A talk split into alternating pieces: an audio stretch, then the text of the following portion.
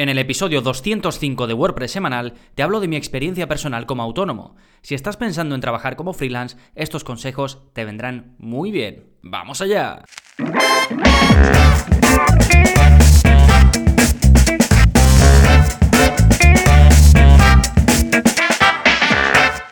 Hola, hola, soy Gonzalo de gonzalonavarro.es y bienvenidos a WordPress semanal el podcast en el que aprendes WordPress de principio a fin, porque ya lo sabes, no hay mejor inversión que la de crear y gestionar tu propia web con WordPress. Y antes que nada comentaros que estoy grabando esto el día 16 de marzo de 2020 y no sé cómo estará la situación cuando, cuando escuchéis este episodio, en cualquier caso, desearos lo mejor, mucha fuerza, mucho ánimo, mucho sentido de la responsabilidad y esperemos que salgamos de esta situación del coronavirus reforzados. ¿De acuerdo? Bueno, es la única mención que voy a hacer sobre esto a lo largo del episodio, quiero que esto sirva como siempre para aprender, a crear, gestionar nuestras propias webs, incluso labrarte un futuro desde cero, que es un poco la línea que va a seguir este episodio, ¿de acuerdo? Te daré consejos para trabajar como freelance si quieres empezar en esto, si estás empezando, que si bien yo, por supuesto, no hago las cosas de forma perfecta, eh, con los años que llevo ya he pasado por eh, muchas cosas, he pasado por errores, he pasado pues seguramente cosas que he hecho bien, entonces te voy a hablar un poco de mi experiencia, de cosas que yo habría hecho mejor o que habría hecho antes, para que te sirva, ¿de acuerdo? Esto lo voy a hablar de forma general, no va enfocado a los que queráis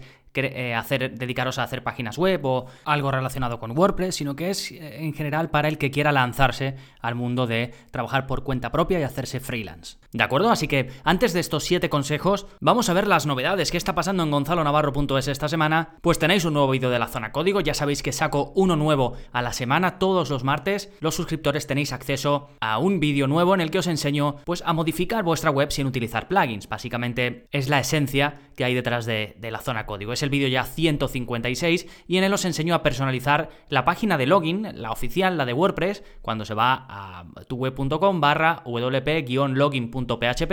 Lo típico, ¿no? Te sale el logo de WordPress y una cajita pues para poner usuario y contraseña. Bien, pues te enseño a personalizarla por código CSS al 100%, sin depender de ningún plugin y con un control total y absoluto, ¿de acuerdo? Os enseño cómo cambiar el color de fondo de esa página entera, cómo sustituir el logo que, de WordPress por uno vuestro, también el enlace al que lleva ese logo, que lleva a la página oficial de WordPress, cuando realmente lo interesante es que lleve a tu página de inicio y no a la página de WordPress. Por supuesto, la cajita donde sale la opción de poner el nombre de usuario y correo electrónico y la contraseña, os enseño también a modificarla a medida, hacerla más ancha, más estrecha, los propios campos de usuario y de contraseña también podrás modificar el borde, el fondo, lo que quieras. Incluso qué pasa cuando se está rellenando uno de esos campos. La casilla de recuérdame, el botón de acceder, todo, absolutamente todo, aprenderás a modificarlo sin utilizar ningún plugin. Esto puede estar muy bien tanto para tu web o si te dedicas a hacer webs para clientes, pues lo puedes hacer de forma manual, como digo, ahorrándote un plugin, ¿de acuerdo? De nuevo, es el vídeo 156, todos los suscriptores tenéis acceso a este y al resto de vídeos que ya hay publicados, más uno nuevo a la semana, como digo. Y además, por supuesto, los cursos que este mes estamos con el curso de Elementor Pro, es un curso que estabais esperando mucho y del que estoy pues muy contento porque eh, digamos, cubrimos su uso desde un punto de vista eh, más estructural para aprovechar todo aquello que nos da en cuanto a integraciones, por ejemplo, con WooCommerce o con campos personalizados. Por supuesto, el, digamos, constructor de temas, que es una de las partes más potentes de Elementor. Básicamente puedes crear la estructura de una web a medida. En fin, ya he hablado de esto en otros episodios, pero si estáis interesados, sabéis que tenéis el curso básico de Elementor, eh, su versión gratuita, que también es muy eh, potente desde el punto de vista de diseñar a medida páginas concretas, pero ya aquí el Elementor Pro pues da un salto, te permite controlar estructuras, te permite integrar eh, herramientas de marketing, también pues plugins como hemos visto como WooCommerce o campos personalizados, ¿de acuerdo? Mucho, mucho control así que tenéis disponible este y el resto de 43 cursos en gonzalonavarro.es barra cursos. Genial, esos son los contenidos de esta semana en gonzalonavarro.es. Vamos ahora con el plugin de la semana, que es otro plugin de cookies que también permite bloquearlas de verdad. Ya os hablé de un plugin que se llama CookieBot, que es de estos que funcionan, es decir, que hasta que no se acepten las cookies, no se van a guardar cookies en el navegador de tus visitantes. Y si las rechazan, pues tampoco se van a guardar. Y cuando las acepten es cuando se van a empezar a guardar. Y esto que te puede parecer una tontería, no es una tontería, porque hay que hacerlo así, digamos, la normativa es así, pero la mayoría de plugins, sobre todo al principio, que, que costaba hacer esto técnicamente, pues no lo hacían. La opción por defecto era que las cookies se empezasen a guardar, independientemente de que la gente aceptara o rechazara el uso de las mismas, ¿de acuerdo? Entonces, tanto CookieBot, que, lo, que hablé de ello hace algunos episodios, como GDPR, Cookie Compliance, que lo dejo en las notas del programa, pues funcionan de verdad, ¿de acuerdo? Y ya eh, te dejo este porque dependiendo del que más te guste en cuanto a las opciones que tienes de personalización, de cómo se va a mostrar, de cuándo, ¿de acuerdo? Y todo ese tipo de cosas para que tengas opciones de elegir, ¿eh? Y luego también recordarte, me parece que lo he comentado, em, existe un servicio, que no es un plugin, pero que tú te das de alta en el servicio, em, personalizas cómo quieres que se muestren tus cookies, los mensajes y demás, y la parte de la gestión para que la gente pueda, por supuesto, gestionar y si antes las ha aceptado, pues que ahora las pueda rechazar o que pueda aceptar unas y rechazar otras. Pues un servicio, como digo, que mm, funciona muy bien, que se llama Quantcast Choice. ¿De acuerdo? Podéis ir a quantcast.com o buscar Quantcast Choice en Google y os saldrá, ¿eh? Os voy a dejar de todas formas el enlace eh, Quantcast se escribe la primera con Q. Sí, recuerda que puedes ir directamente a las notas del programa yendo a gonzalonavarro.es barra 205. Genial, pues ahora sí nos vamos con el tema central, consejos para trabajar como freelance. Eh, como digo, hace ya más de seis años que estoy trabajando como autónomo, como freelance, y os voy a dar pues siete consejos para los que estáis empezando o queréis empezar. El primero del que voy a hablar es el que seguramente más os interese y es cómo encontrar clientes, ¿de acuerdo? Lo pongo el primero porque sé que es lo primero lo que piensa la gente, pero hay que tener eh, muy en cuenta otros detalles que veremos a continuación. Eh, bueno, yo os voy a hablar desde mi experiencia. Yo, por ejemplo, así digamos a ofrecer eh, servicios para otra gente de forma remota, empecé en Fiverr, que seguramente lo conozcáis, es un servicio que anteriormente sobre todo pues eh, dabas el servicio, ofrecías servicio desde 5 dólares, ¿no? Por eso se llama Fiverr de 5, de 5, que de un tiempo a esta parte ha cambiado bastante, ahora tienen una versión premium donde, o bueno, no se llama exactamente premium, ¿no? Pero es, es, una, es una parte de Fiverr donde digamos, buscas a gente que ofrece servicios de más calidad y también, por supuesto, pues son más caros, ¿no? Entonces están cambiando un poco, o ya de un tiempo a esta parte están cambiando un poco el enfoque y ya no solo es servicios muy, muy, muy baratos a, prácticamente nada de dinero, ¿no? Sino que, pues entiendo que tuvieron que cambiar eso porque al final la gente se iba a ir. Si no te puedes ganar la vida ofreciendo servicios ahí, pues al final la gente lo acaba abandonando, ¿no? Y bueno, yo empecé em, ahí haciendo vídeos animados. A la vez, por supuesto, estaba eh, creando mi página web porque me quería dedicar pues a, hacer webs y, a formación online y tal, pero iba haciendo esto eh, aparte, ¿no? Como complemento. Y es muy difícil ganarte la vida con eso, muy muy muy difícil, no es sostenible en el tiempo desde mi punto de vista, pero viene muy bien para una cosa y es aprender, aprender qué trabajos quieres, qué trabajos no quieres, a lidiar con la gente cuando sobre todo em, van muy por precio a, un servicio muy muy barato, eh, ver cómo se comportan y cómo exigen en ese marco, aunque tengo que decir que, digamos, yo no tuve grandes problemas, ¿no? Además, yo soy una persona que si veo que desde el principio pues no funciona, pues no funciona y ya está, y se habla cuanto antes y listo, ¿eh? Pero como digo, eh, si bien no va a servir para ganarte la vida, al menos yo pienso que no, no sé ahora, quizás con el cambio que te digo que implementaron, sí que sirve para, para aprender, para curtirte, decidir qué trabajos te gusta, cuáles no, como digo, el trato con clientes, conseguir incluso contactos, porque luego eh, puedes conseguir contactos que te vengan bien, pues para empezar a trabajar fuera de ahí, ¿no? Y una cosa muy buena de este servicio y de otros muy similares, que hablo de Fiverr, pero hay otros y dependiendo del sector en el que estés, puedes buscarlos, ¿no? Pero por ejemplo, Upwork y todos estos son muy típicos, ¿no? Donde ofreces servicios online. Y lo bueno de esto es que no necesitas una web acuerdo? Eh, todo lo pones ahí, ahí te presentas, subes si quieres un vídeo, subes imágenes, subes el texto donde te presentas y dices lo que cobras, cobras a través de esa plataforma, es decir, no necesitas nada, puedes empezar de forma prácticamente inmediata, ¿de acuerdo? Así que, así que en mi caso esto me sirvió de rodaje, no volvería a ofrecer servicios ahí, pero te digo lo que podrías sacar de ahí en el caso de que eh, pensaras en, entrar, ¿no? Básicamente, aprendizaje y curtirte un poquito. Más opciones para encontrar clientes. Bueno, LinkedIn es una red social muy enfocada a esto, ¿no? Y te diré que en mi caso eh, no potencié esto al principio, ¿eh? De hecho, es una red social que tengo ahí y, ahora, por ejemplo, sí que me llegan eh, gente que me busca, ve un poco mi perfil y me ofrece, pues, alguna colaboración o, o que les preste algún servicio. Pero sí que me he dado cuenta que si lo hubiese optimizado cuando estaba empezando, seguramente podría haber encontrado ahí eh, mis primeros clientes. Hay muchas empresas, mucha gente que busca directamente ahí en LinkedIn, porque es eh, como está enfocado a esto, pues puedes ver el currículum de la gente, puedes ver qué cursos ha hecho, eh, qué formación tiene y demás. Entonces, mucha, mucha gente lo usa para eso, para encontrar pues gente que le pueda prestar un servicio. También lo hacen, pues, esto, para buscar freelancers. Entonces, como digo, en mi caso no lo usé al principio, pero sí que me he dado cuenta que podría haber sido una buena oportunidad. Por eso lo comento. Y aquí, pues nada, optimiza tu perfil, publica contenido pensando en las personas que te podrían contratar, ¿de acuerdo? Además, puedes publicar contenido directamente en LinkedIn. Hay mucha gente que lo hace sin necesidad de, digamos, crear una web, publicar contenido en la web y poner el enlace en LinkedIn, sino que puedes directamente ahí publicar contenido específico para esa red social, ¿sí? Si te vas a enfocar a agencias, porque quieres que haya agencias que te contraten, pues piensa en que te estás enfocando una agencia cuando publiques contenido. ¿Qué, les puede venir bien a ellos y cómo tú vas a demostrar que puedes hacer lo que a ellos les viene bien, ¿no? Si te vas a dirigir a dueños de, yo qué sé, de, pequeños negocios, pues lo mismo, a personas físicas, lo que sea. ¿De acuerdo? Bien.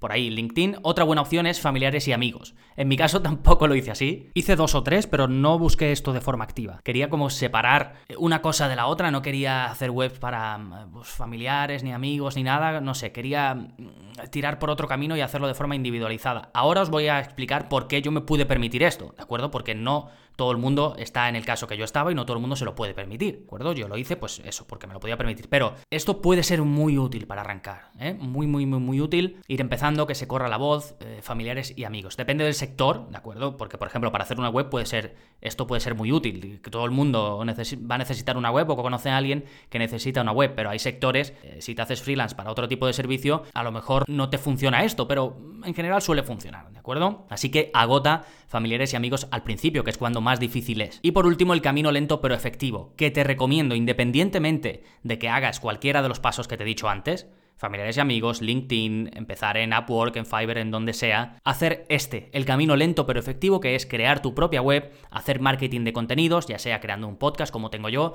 ya sea creando un canal de YouTube, ya sea creando un blog típico, ¿no? De escribir, y esto en sí mismo pues ya es SEO, si además lo trabajas y haces los contenidos con cabeza, es decir, como te decía en LinkedIn, em, cuando vas a hacer un contenido, ¿cómo lo vas a hacer? Pensando en que le sirva al público que te puede contratar. Pues lo mismo si haces un podcast, si haces un canal de YouTube o si haces un blog, ¿de acuerdo? Al final el SEO es ofrecer lo que la gente está buscando, ¿sí? Bueno, como contenido relacionado de esto, tenéis un curso en el que os enseño a crear un podcast desde cero, tenéis un curso en el que vemos cómo utilizar Google Search Console y ese curso está muy bien para aprender a crear contenidos que la gente busca, ¿de acuerdo? Eh, ese curso lo hice, me gustó mucho además, quedé muy satisfecho porque fue muy, muy, muy práctico y en cada clase del curso te puedes quedar con algo que te va a servir para aplicarlo de inmediato a los contenidos que publiques en tu web desde el punto de vista del posicionamiento web, del SEO, ¿sí? Bien, este es el primer camino, cómo encontrar clientes, pero hay muchas cosas que tienes que tener en cuenta cuando estás empezando como freelance. Y una vez que nos hemos quitado esto que interesa a todo el mundo de encontrar clientes, lógicamente,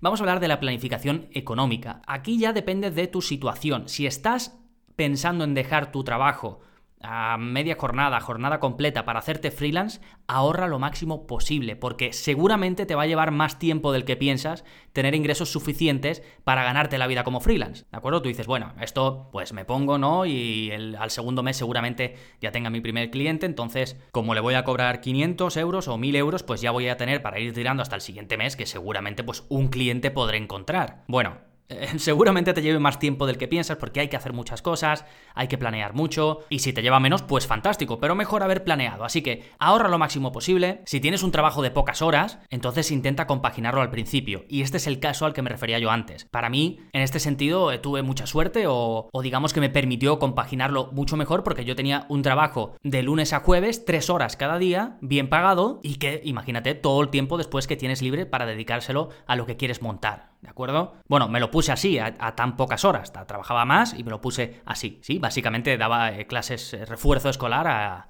niños de, colegios de sistema británico. Entonces yo en este sentido, pues me lo podía compaginar muy bien, podía permitirme, pues a lo mejor empezar de una forma pensando más a largo plazo y no tener que ir rápidamente a tener esos ingresos, pues nada más empezar, ¿de acuerdo? Pero hay otros casos en los que no. Entonces, ¿cuál es una forma fácil de planear esto y de eh, calcularlo? Pues eso, calculando, ¿no?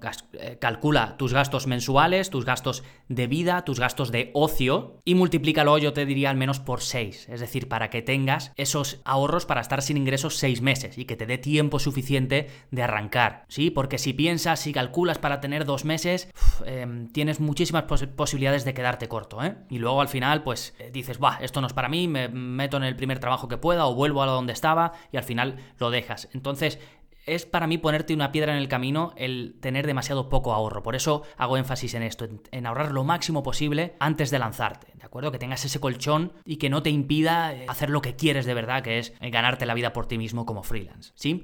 Y luego, salvo que estés en el caso que yo digo, que tienes ingresos paralelos que te permiten hacer las cosas más a largo, yo creo que aquí sí que es mm, importante que te centres en obtener ingresos en los primeros meses. ¿Qué quiero decir con esto?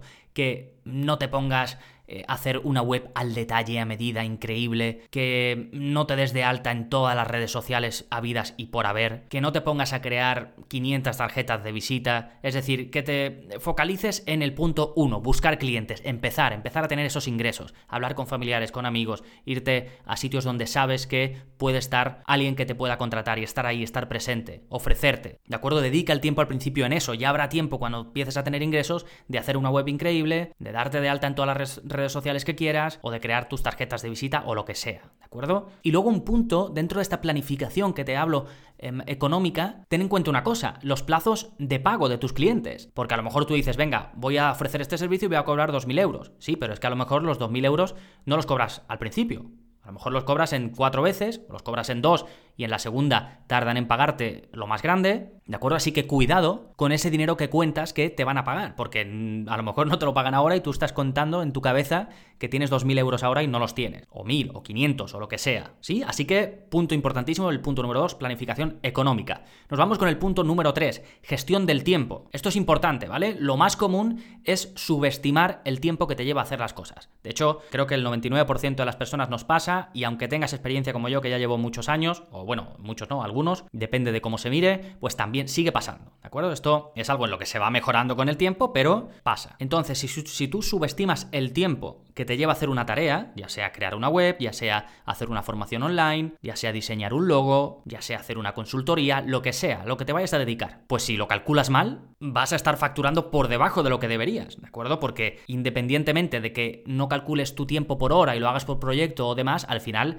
eh, estás valorando tu tiempo. Así que al principio yo te aconsejo que cuando calcules el tiempo que te va a llevar algo a hacer para después pues ponerle un precio, que le añades un porcentaje extra. ¿sí? Eh, no lo sé, estímalo tú el porcentaje que, le puedes añadir, un 20% extra, lo que sea, para así asegurarte, tener ahí un colchón y cubrirte un poco las espaldas de esta mm, eh, subestimación que seguro harás del, del tiempo que te lleva a hacer las cosas, ¿de acuerdo? Y si no tienes ni idea, es decir, no es que no puedes ni partir de una base, no tengo ni idea de cuánto me va a llevar esto. No, lo he hecho nunca, digamos, para alguien, si lo he hecho ha sido para mí o, lo he pensado en mi cabeza pero no lo he ejecutado, pues entonces usa algún programa. Hay programas, un montón, eh, ahí os dejo enlace a tres de los más comunes. De hecho, si sois eh, freelance, sois vosotros solos, no estáis en un, e, no tenéis un equipo, no tenéis eh, nada, todas estas herramientas o casi todas son gratuitas empiezan a ser de pago ya pues cuando tienes un equipo, cuando tienes una pequeñita empresa o lo que sea. Pero para unos son 100% gratuitas y son fantásticas. Eh, os dejo tres de las más famosas. Una se llama Harvest, otra se llama Toggle y otra se llama Time and I. Creo que se dice así, nunca lo he dicho en voz alta, pero vamos.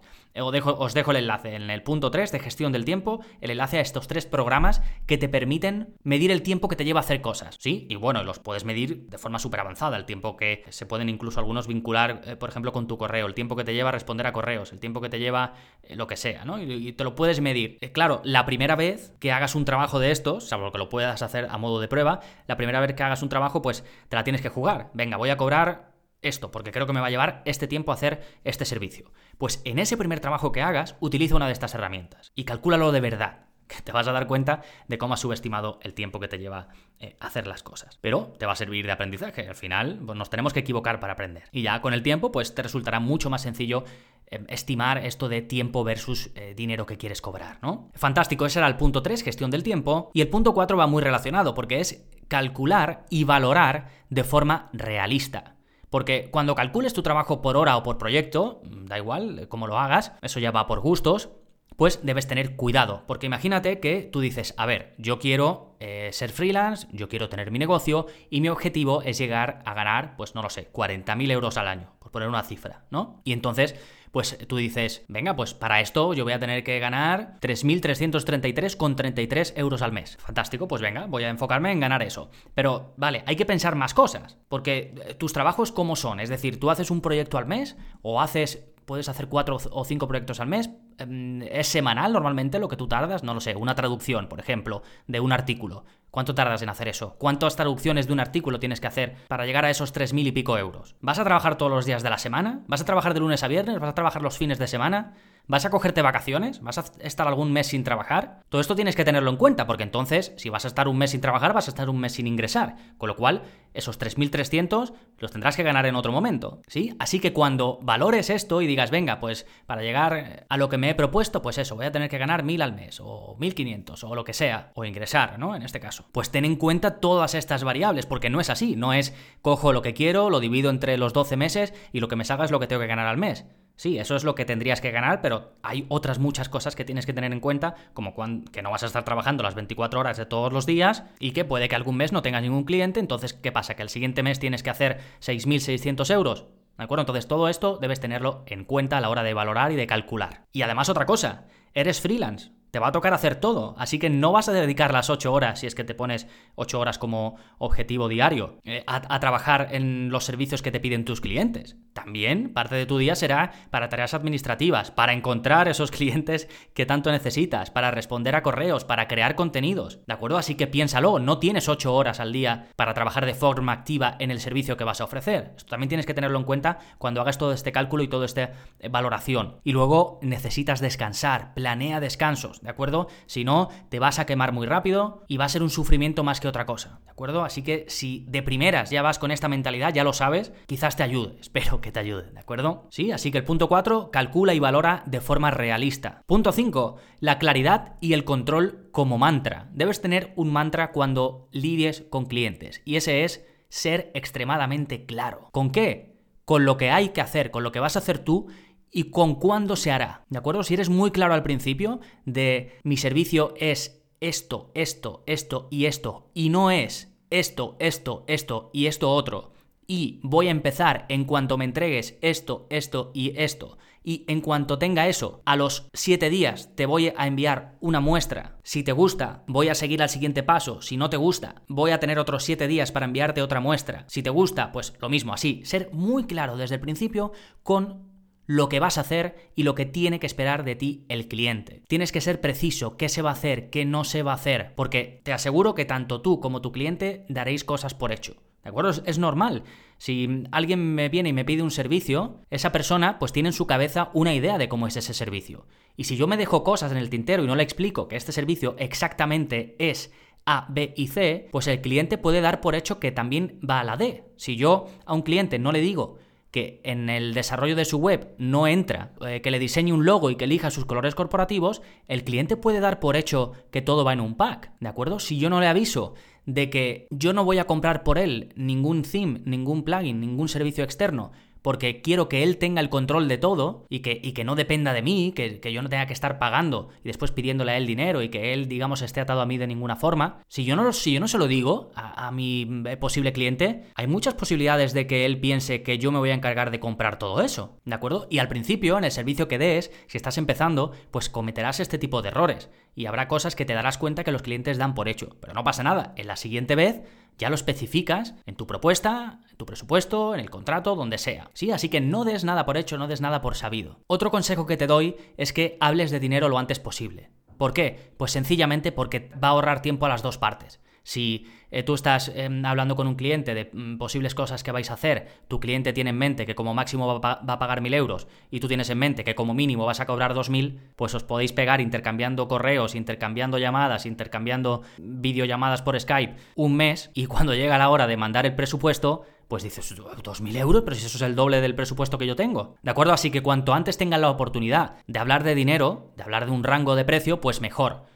Eh, si no lo tienes claro porque te falta información, pues esto es muy normal. Puedes usar la frase de tengo un servicio que es desde X, ¿no? Eh, si alguien te contacta y le dice, bueno, pues mi servicio es desde X euros, pues puede ser una buena opción para filtrar, ¿no? Eh, sobre todo gente que no esté dispuesta a pagar a partir de ahí. Aunque aquí cuidado, porque si dices desde 1000, pero después el presupuesto va a ser 3000 o va a ser 2000, eh, la persona tiene en la mente mil euros. Aunque tú le digas desde, va a tener en la mente mil. Entonces, esto puede decir, no, no, no, tú si me has dicho mil, bueno, te he dicho desde, ya, pero, ¿sabes? Entonces, puedes tener distintos rangos, o puedes decir desde mil hasta cinco mil, o lo que sea, ¿no? Pero lo mejor es que tengas un sistema en el que recabes la mayor cantidad de información posible al principio, que eso te permita hacer una estimación muy ajustada de lo que puede costar el servicio y que cuanto antes se lo digas a tu cliente. Esto lo puedes hacer con un formulario en tu web donde directamente cuando te contacte recibas mucha información, o poniendo directamente los precios para distintos tramos que tengas de tu servicio y, que los pongas directamente ya, antes, cuando la gente te vaya a contactar. Así que si tú lo mínimo que vas a cobrar son 1000, ya sabes que el que tenga presupuesto de 500, como tú lo tienes puesto en tu página de contacto del servicio, pues ya no te van ni a contactar, ¿sí? Y os ahorráis, os ahorráis tiempo los dos. Entonces, claridad y control, como mantra. Sé claro y toma el control. Sexto consejo, prepárate para los impuestos, ¿de acuerdo? Todos sabemos que hay impuestos, todos sabemos que hay que pagar, pero esto sí que es algo que yo me arrepiento de no haberlo hecho antes, de hecho estoy en ello ahora mismo, y es separar los impuestos de los beneficios porque vas a tener que pagarlos de golpe cada tres meses si te haces autónomo en España, y aunque puedes aplazarlos, ¿de acuerdo? Y digamos las condiciones pues no son malas del todo, pues no hay nada peor que pensar que tienes más dinero del que te corresponde, de ver en tu cuenta que tienes X dinero, incluso de gastártelo, y ese dinero no es tuyo, ¿de acuerdo? Es un dinero que tú estás guardando durante un tiempo, pero que vas a tener que pagar después, porque tu servicio es un dinero más IVA ese dinero es para ti y ese IVA no es para ti. Entonces, si desde el principio separas en, en otra cuenta lo que serían los impuestos, pues fantástico. Por ejemplo, en el BBVA, que es donde tengo yo cuenta, puedes crearte como una especie de cuenta virtual, ¿de acuerdo? Es decir, tienes una única cuenta, una única tarjeta de crédito, pero te permiten crearte como una especie de subcuenta ligada a tu cuenta principal. ¿Y con esto qué puedes hacer? Pues cada mes coges y dices, venga, este mes de IVA me han pagado esto. Pues voy a coger y hacer ese IVA, lo paso a mi subcuenta o a otra cuenta que puedas contratar. Y de esa forma lo tienes separado, ya pones, eh, le dices a tu gestor que ponga esa cuenta, esa subcuenta nueva o esa cuenta que te hayas creado, como la cuenta de donde se tienen que coger o domiciliar em, el pago del IVA y ya está. Y así te olvidas, ¿de acuerdo? Lo haces mes a mes, lo vas pasando y así en tu cabeza tienes mucho más claro el dinero que tienes de verdad, ¿de acuerdo? Que aunque lo sepas, créeme que, que, llegas a pensar que tienes más dinero del que tienes. Y yo me arrepiento de no haber adquirido este hábito desde el principio, ¿de acuerdo?